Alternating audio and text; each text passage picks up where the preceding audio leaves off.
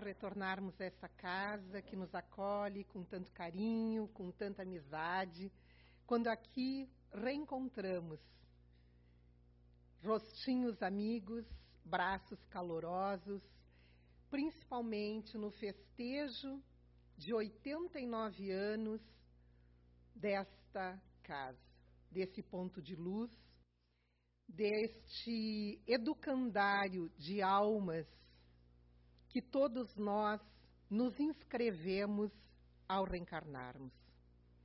Parabéns àquele senhor no, denominado pelo Júlio, que persistentemente manteve este foco de luz na imensidade desses mundos habitados.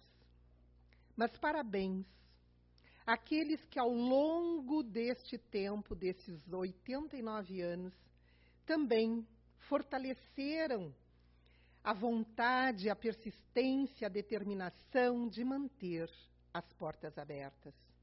Então, parabéns aos dirigentes, aos voluntários, aos associados, aos frequentadores. Porque os benfeitores sempre estão dispostos a nos, a, a nos ajudarem, porém nós, muitas vezes, não levantamos da cadeira para ajudar o nosso irmão. Então, parabéns por essa luz que ilumina cada vez mais o caminho daqueles que por aqui percorrem, o caminho daqueles que vêm em busca do consolo e do esclarecimento. Parabéns a todos os encarnados que, orientados pelos desencarnados, escolhem estar aqui nesta data. E que sejam mais 90 anos, porque nós adentramos a completar 90 anos a partir de quarta-feira, quando completamos nesta casa 89. Já estamos em direção ao nonagésimo aniversário e que sejam outros tantos, centenas de aniversários pela frente. Que Deus possa nos envolver hoje e sempre. Queridos amigos, o tema escolhido pela direção da casa, na qual nós agradecemos, na pessoa da Ana, que teve a coragem de nos convidar para retornarmos aqui, é este: bem-aventurados os que são misericordiosos. Porque aqueles que escolhem ser misericordiosos são bem-aventurados. Então, nós trazemos algumas citações do capítulo décimo do Evangelho segundo o Espiritismo e que vai, este capítulo, nos nortear na nossa conversa. Primeiramente, nós trazemos a solicitação de Jesus para todos os nossos corações. Perdoai para que Deus vos perdoe. E ele nos diz: Bem-aventurados os que são misericordiosos, porque obterão misericórdia. Aqueles que utilizarem da misericórdia para com o outro, também vai receber a misericórdia para si. Se perdoardes aos homens as faltas que cometerem contra vós, também vosso Pai celestial vos perdoará os pecados. Mas se não perdoardes aos homens quando vos tenham ofendido, vosso Pai Celestial também não vos perdoará os pecados. Se contra vós pecou vosso irmão, ide fazer-lhe sentir a falta em particular, a sós com ele. Se vos atender, tereis ganho vosso irmão. Então, Aproximando-se dele, disse-lhe Pedro: Senhor, quantas vezes perdoarei a meu irmão quando houver pecado contra mim? Até sete vezes? Respondeu-lhe Jesus: Não vos digo que perdoeis até sete vezes, mas até setenta vezes sete vezes. Isto é, sempre, infinitamente. Então, este capítulo, capítulo décimo, Bem-aventurados os que são misericordiosos, vai nos trazer para perto de nós o ato da misericórdia. E a misericórdia é uma palavra que vem do latim, unindo duas outras palavras, miseri e cordis. Miseri de miserável, de pobre, e cordis de coração.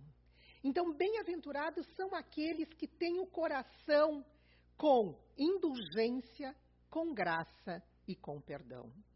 É aí que nós vamos ver quanto ainda nós temos dentro de nós para sermos misericordiosos, para obtermos a misericórdia que tanto almejamos junto às leis de Deus, junto ao Pai.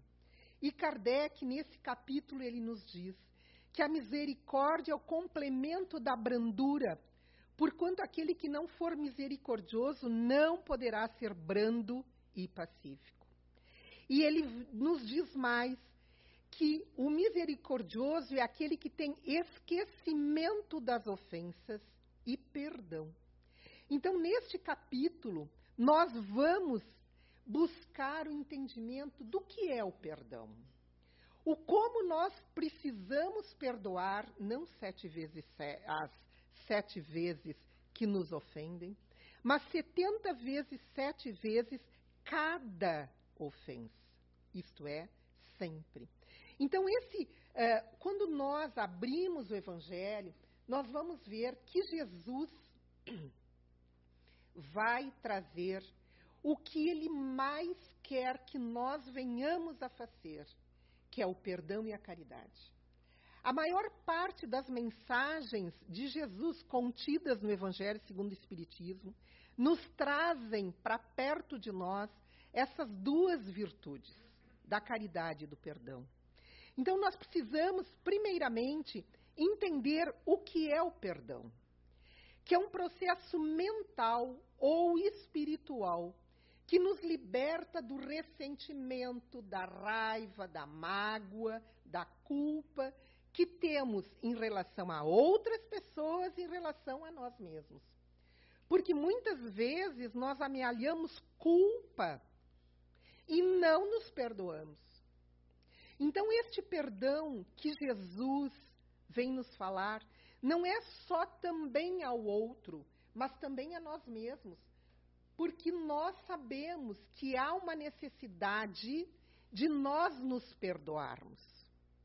Porque é no dia a dia da intolerância, da crítica, que nós vamos amealhando é, sentimentos, desculpem, emoções menos felizes, como a vingança, a raiva, o ódio, a destemperança. Então, o perdão é essa condição que nós escolhemos para aí amenizarmos, entendermos, compreendermos as atitudes dos outros, mas também a nossa atitude frente aos outros.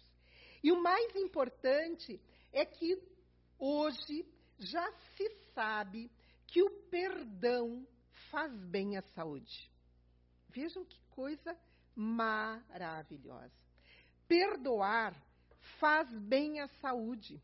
Existem pesquisas em espiritualidade que demonstram cientificamente que o perdão faz bem à nossa saúde. E todo mundo quer ter saúde, principalmente nós saindo de uma pandemia que levou muitos a enfermidades e que nós buscamos. Essa doutora Brita, ela fez uma pesquisa e comprovou cientificamente que perdoar aumenta a imunidade, diminui a pressão arterial e protege o coração. Vejam assim, como protege o coração, o que, que tem a ver o nosso músculo cardíaco com um ato intencional de eu aceitar o erro do outro, o equívoco do outro. E isso está é, tá sendo tão estudado e está reverberando tanto que a partir de 2019 a Sociedade Brasileira de Cardiologia já instituiu no seu manual de procedimentos médicos um item, um item relativo a isso. É a primeira sociedade de cardiologia do mundo que instituiu na sua prática médica este item, o item do perdão.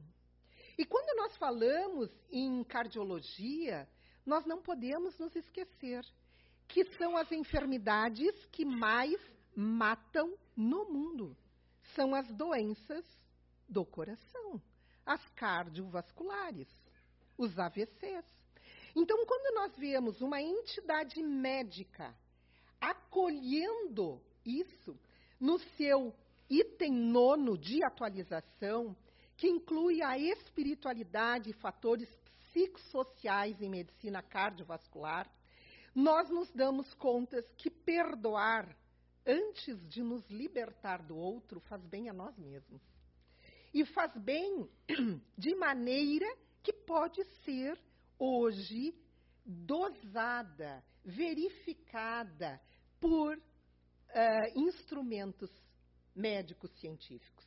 Então, nós vemos que nessa atualização, neste item 9, nós temos a prevenção primária para evitarmos as doenças cardíacas, que são o álcool, o tabagismo, a obesidade, o diabetes e a hipertensão. São fatores que a Sociedade de Cardiologia entende que se nós evitarmos ou controlarmos estes itens, nós teremos proteção do nosso coração e de todas as enfermidades que acarretam o sistema cardiovascular. Porém, eles incluíram também a prevenção secundária e, como primeiro item, o perdão. Então, os médicos, os cardiologistas do nosso país, têm essa cartilha como cartilha de atividade, atitude básica na prevenção de doenças cardiovasculares. O perdão, a gratidão, tratamento de depressão, aumento da resiliência, relaxamento e meditação, adesão ao tratamento medicamentoso e re reabilitação cardíaca. Vejam como os médicos, graças a Deus, estão acolhendo a espiritualidade, a mensagem do Mestre Jesus de há dois mil anos. Quando eu digo que a ciência espírita está milênios na frente da ciência acadêmica, nós vamos vendo esses pequenos passinhos que não dão mais espaço à dúvida. Ah, perdoar é para os fracos. Perdoar é para os que não entendem. Perdoar é aqueles que são frouxos, são tolos. Jesus nos disse perdoar infinitamente. Porque ele sabia, como espírito perfeito que é, ele sabia que fazia bem para o nosso coração, além de fazer para a nossa emoção e para o nosso sentimento. Então, o que é perdoar? Perdoar é desenvolver um sentimento de compreensão por saber que nós e os outros ainda estamos distantes, muito distantes, de agirmos corretamente. Muito distantes. Ainda estamos na categoria de espíritos imperfeitos, isto é, que trazemos defeitos, não de fabricação, porque fomos fabricados por Deus, infinitamente bom, sábio, infinito nas suas qualidades, mas por defeitos que nós adquirimos ao longo da nossa evolução. Como ele nos deixou livre para nós evoluirmos, muitos de nós nos equivocamos e contraímos esses defeitos. Então, nós ainda estamos muito longe de agirmos. Então, perdoar não significa esquecer as marcas ou fechar os olhos para a maldade alheia. Perdoar significa ressignificar aquele fato, aquela situação, aquela palavra, aquela ofensa, aquele, é, é, ato mal executado do outro e nosso. Quantas vezes a gente fala e diz, nossa, não devia ter falado aquilo. Como me arrependi. Por que, que eu fui falar aquilo? Nós ainda caímos, nós ainda é, é, esbarramos nos mesmos erros. Por isso é tão difícil perdoar. Porque volta e meia nós aprendemos e dizemos: não, não vou mais errar nisso. E em seguida caímos exatamente naquele ponto.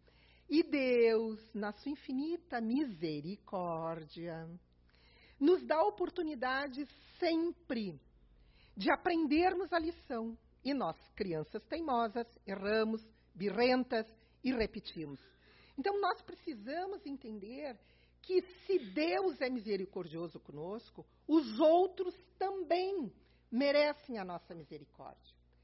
Porém, nós, munidos de uma das chagas da nossa alma, o orgulho, não perdoamos. E precisamos sentir muita dor, porque Deus não espera, não, é, não aceita as nossas promessas vazias. Prometo que não vou mais errar. Deus espera a nossa ação. Deus espera a nossa ação. Então, Ele espera que nós venhamos a agir conforme a orientação daquele que Ele nos mandou como guia, que pega na nossa mão e que nos leva como modelo de nós nos mirarmos na sua ação. Então, nós precisamos entender que existem essas duas maneiras de perdoar, como está exarado no Evangelho segundo o Espiritismo, numa mensagem de Paulo o Apóstolo, que ele diz que existe uma maneira que é grande, nobre, verdadeira, generosa, sem pensamento oculto, que evita com delicadeza ferir o amor próprio e a suscetibilidade do adversário, ainda quando este último nenhuma justificativa possa ter. Às vezes, eu fui o ofendido e eu coloco para o ofensor pedindo desculpas, para que ele se sinta acolhido no seu erro. Mas Paulo, o apóstolo, diz que existe uma outra, que é falsa, que impõe condições humilhantes ao outro e lhe faz sentir irritação em vez de acalmar. Que, que em vez de estender a mão ao ofensor, não o faz com benevolência, mas com ostentação, a fim de poder dizer a toda a gente: Vede como sou generoso, perdoei, mostrando a todo mundo a sua real intenção. Porque, sabemos, a boca fala do que está cheio o coração. Então, nessas circunstâncias, nessa última, é claro que não vai haver a reconciliação. É claro que saiu da boca para fora. É claro que o real sentimento daquele indivíduo que assim age é para mostrar-se ao outro e não para realmente perdoar. E Jesus nos ensina como fazer o perdão. Quando ele nos diz: Como é que vedes um argueiro no olho do vosso irmão? Argueiro é uma, é uma farpa, é um pedacinho de madeira. E não vedes uma trave, que é um poste, no nosso olho. Ou, como é que dizeis ao vosso irmão: Deixa-me tirar um argueiro do teu olho, vós que tendes no vosso uma trave. Nós sempre vemos o defeito no outro e esquecemos de olhar para os nossos defeitos. E aí fazemos a crítica. E aí não perdoamos. Porque cremos que o defeito do outro é muito maior que o meu. Que aquele argueiro ou aquela farpa é muito maior que a trave que cega a minha vista. E Jesus continua: hipócritas. Tirai primeiro a trave do vosso olho e depois então vede como podereis tirar o argueiro do olho do vosso irmão. Ele nos ensina a praticar o perdão. Em vez de criticar, em vez de se ofender com o outro, vê os teus defeitos, Samira. Procura não criticar, busca entender como tu agirias no lugar do outro se tais e tais fatos te acontecessem.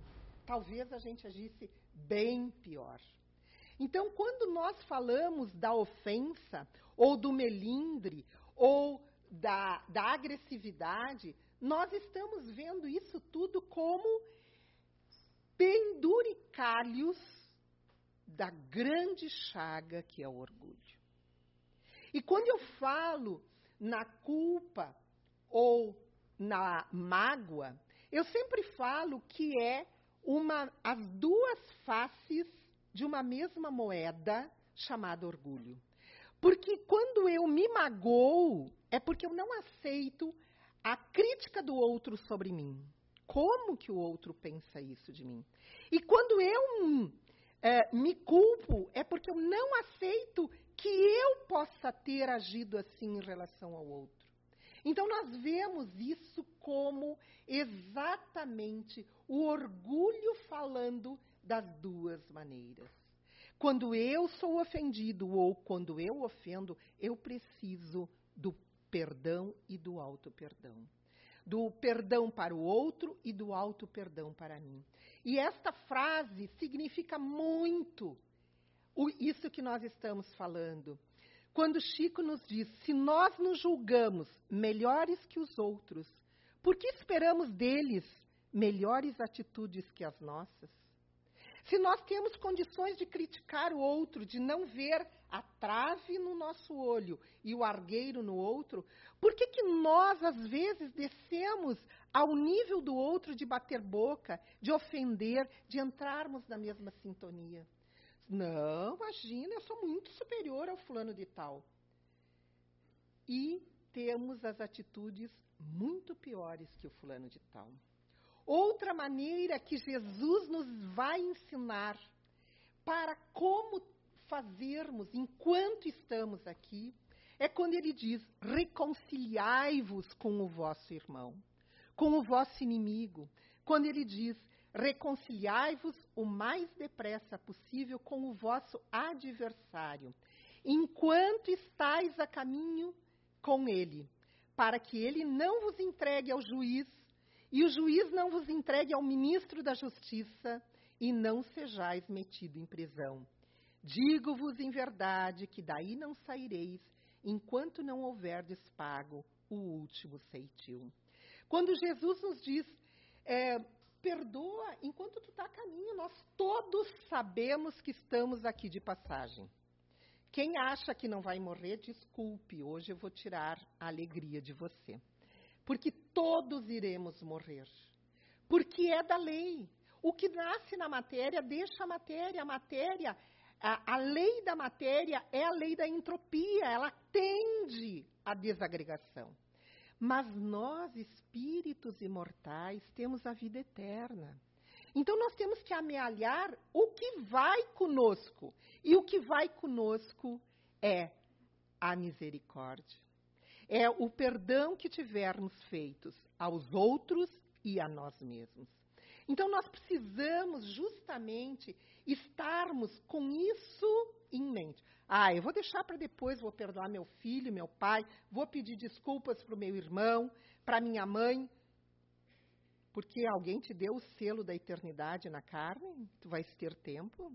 Quantas pessoas nós sabemos que na hora da despedida do corpo físico, daquele ente querido, entra numa culpa porque não teve ah, o tempo que queria para pedir perdão ou para dar o perdão. Então nós precisamos lembrar que isto nos acorrenta como pedras é, nos nossos corpos físicos e que, na realidade, são estruturas mentais que nós carregamos, da culpa e da condenação. Que seja a culpa do outro ou a minha, que seja a condenação do outro ou a minha, são como algemas que nos fixam aonde nós estamos e impedem que nós alcemos voo, que nós venhamos a subir nessa escalada evolutiva que é a nossa fatalidade, até a casa do Pai. Quando daí seremos espíritos perfeitos como Jesus. Então é preciso sim que nós venhamos a perdoar, porque perdoar é libertar-se. Mesmo que o outro não aceite as minhas desculpas, o problema é do outro. Quando eu erro e peço desculpas com sinceridade, como falou Paulo, se eu pedir essa vontade, é, externar essa vontade que venha do meu coração, eu aí estou me libertando do que eu fiz ou do que o outro fez para mim. Me libertando dessas correntes e seguindo em frente. E seguindo em frente com as minhas dificuldades, com os meus equívocos, seguindo em frente. E quando nós falamos do perdoar, é o auto-perdão também, é o perdoar-se. Então, nós precisamos é, sempre dar esse primeiro passo. Ah, mas foi o outro que me ofendeu. Eu não vou dar o primeiro passo. Eu não vou. Como que eu vou pedir desculpa se eu fui a ofendida? Liberta-te. Há duas opções para quem te magoa: se vingar e ser feliz por alguns minutos, ou perdoar e ser feliz pela eternidade. Esse ser feliz em relação a esta situação, a este ato. Porque nós sabemos que a felicidade é uma condição dos espíritos perfeitos, não é uma condição ainda nossa, mas nós chegaremos lá.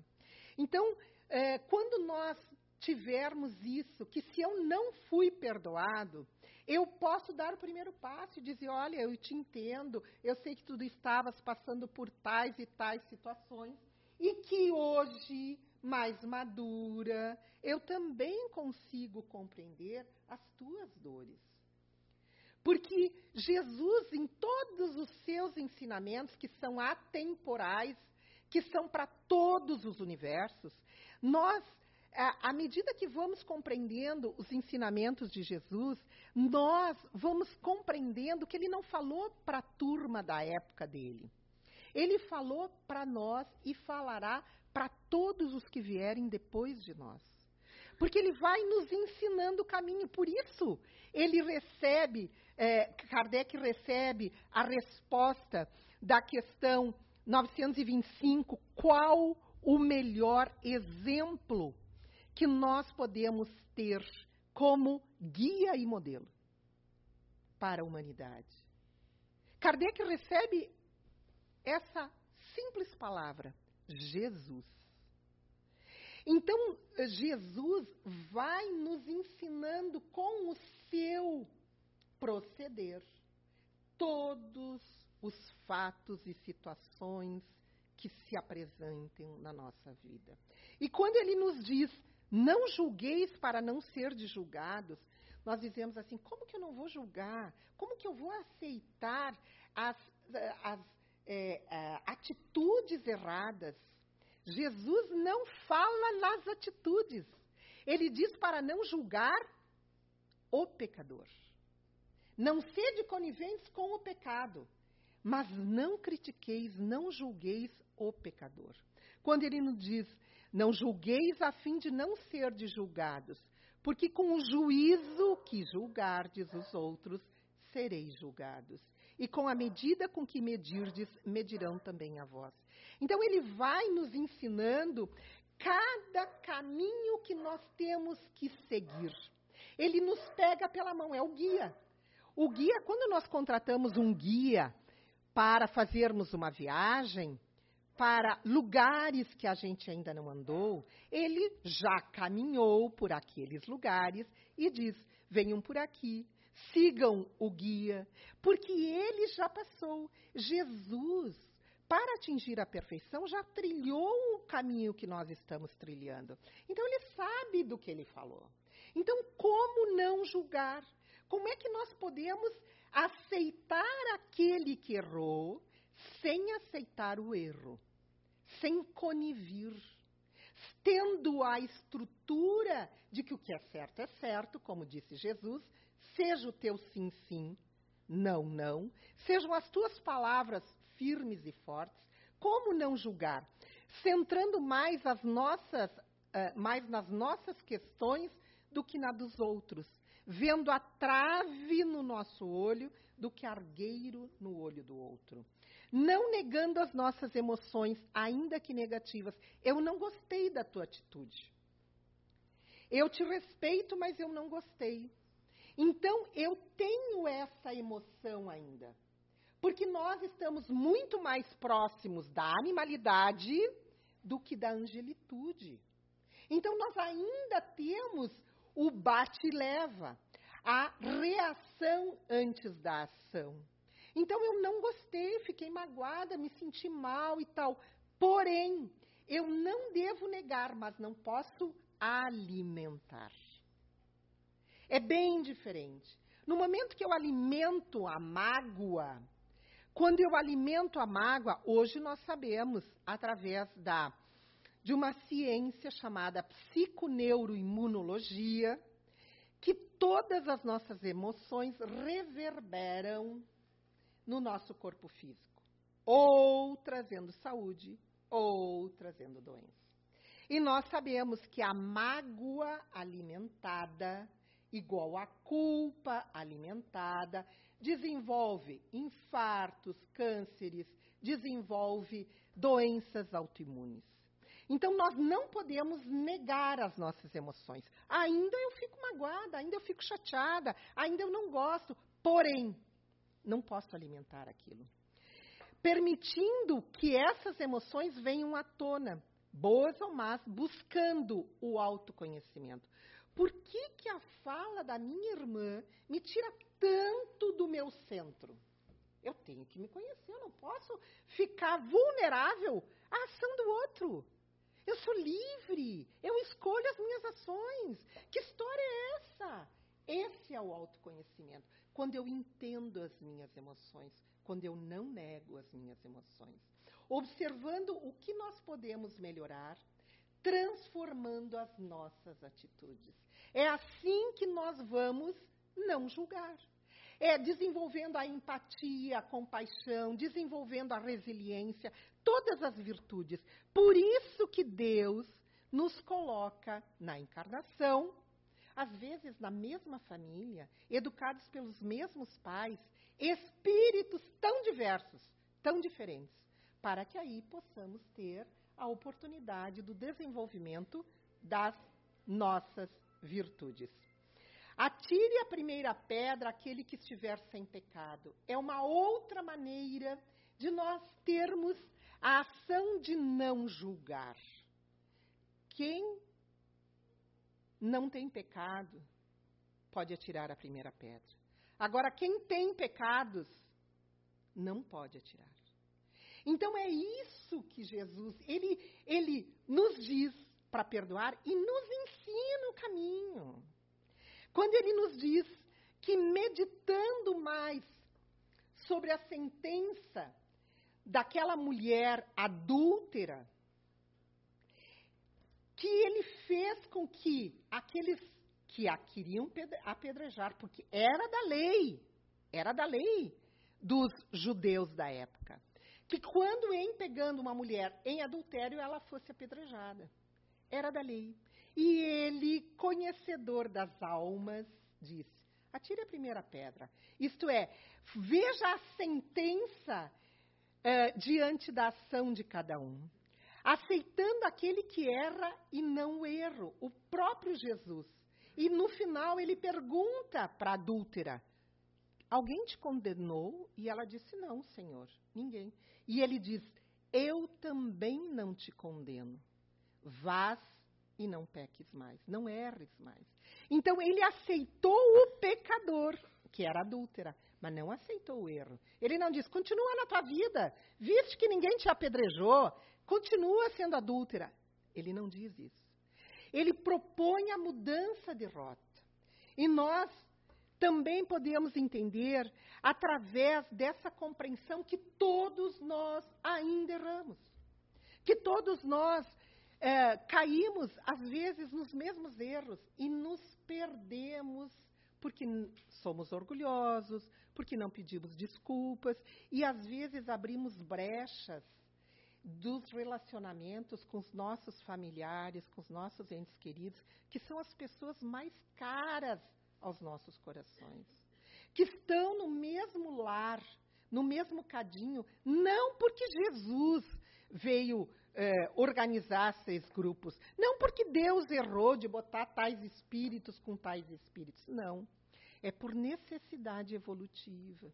Então, quando nós aprendemos que cada erro, que cada desacerto serve para a nossa evolução, nós aí vamos aprender com os nossos erros e errarmos erros novos.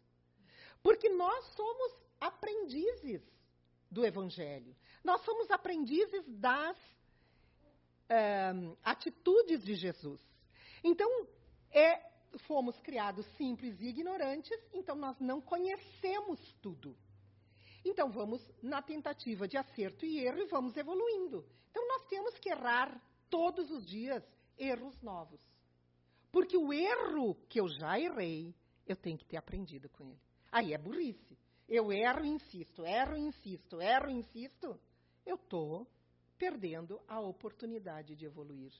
Então, nós precisamos entender que perdoar é manter-se a uma certa distância psíquica da pessoa, ou do problema, ou das discussões sobre o assunto por um pequeno tempo, o menor tempo que nós conseguirmos porque Jesus nos alertou. Perdoa enquanto está a caminho. Se eu vou dizer, bom, vou dar um tempo de um ano, não quero mais falar com o meu irmão durante um ano. Não sei se eu vou estar vivo daqui o, o próximo ano. Não sei se ele vai estar vivo. Por que, que nós devemos? Porque a frequência, por que, que nós temos que manter uma certa distância pelo menor tempo? Porque a frequência psíquica é uma união de uma ideia com um sentimento específico. Se eu insisto, não, Jesus disse que eu tenho que perdoar, então eu vou lá e cada vez me magoo mais e cada vez alimento mais aquilo lá, eu vou passando de uma condição, de uma tentativa de melhora, para uma piora. Então eu tenho que dar um tempo, o mínimo tempo que eu puder. Porque lembre-se bem, nós estamos aqui de passagem. Uma outra uh, atitude para perdoar é usar da prece. A prece como forma justamente de eliminar os quadros mentais destrutivos sobre o ocorrido, como nós vimos aqui no teatro. Ele pediu desculpas depois da oração. Então, a prece é um recurso que nós não temos a mínima ideia da sua grandiosidade. Nós vemos um resultado aqui, um resultado ali. Hoje, a prece é estudada nas melhores academias de ciências do mundo, com resultados maravilhosos, onde pessoas que não conhecem outras pessoas e que fazem preces têm resultados maravilhosos. Desligar-se da emoção que deixa preso a situação e renovar a sua atmosfera mental. Não ficar naquele ciclo vicioso da culpa, da mágoa, da alimentando aquela situação. Por quê? Porque nós também temos os nossos companheiros desencarnados. E conforme alimentarmos os nossos pensamentos, convidamos espíritos da luz ou espíritos das trevas para fortalecerem aquilo que pensamos conseguir perceber o processo que há por trás dos comportamentos agressivos. Quantas vezes que nós é, achamos uma atitude tão agressiva e daí a gente vai ver depois por que, que aquela pessoa reagiu assim. Isso aconteceu conosco é, de uma pessoa que se distanciou e nós um ano depois, tivemos a oportunidade de falar com a pessoa e ela disse: naquele, naquele momento, eu soube que meu marido estava me traindo e eu, naquela semana, tive diagnóstico de um CA de mama. e ela se fechou para o mundo. E nós, do lado de cá, não entendemos a agressividade com que ela se manifestou perante nós que éramos amigos. E que, quando nós vamos entender as fragilidades de cada um, as situações de cada um, nós acabamos tendo uma compaixão que é melhor que a empatia, porque a empatia é colocar-se no lugar do outro. A compaixão vai além.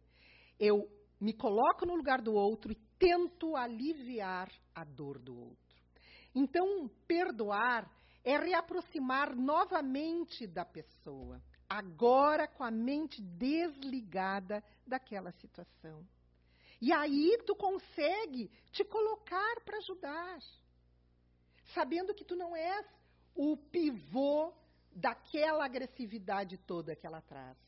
E usar sua empatia, sua compaixão com a, a, a pessoa, problema ou situação.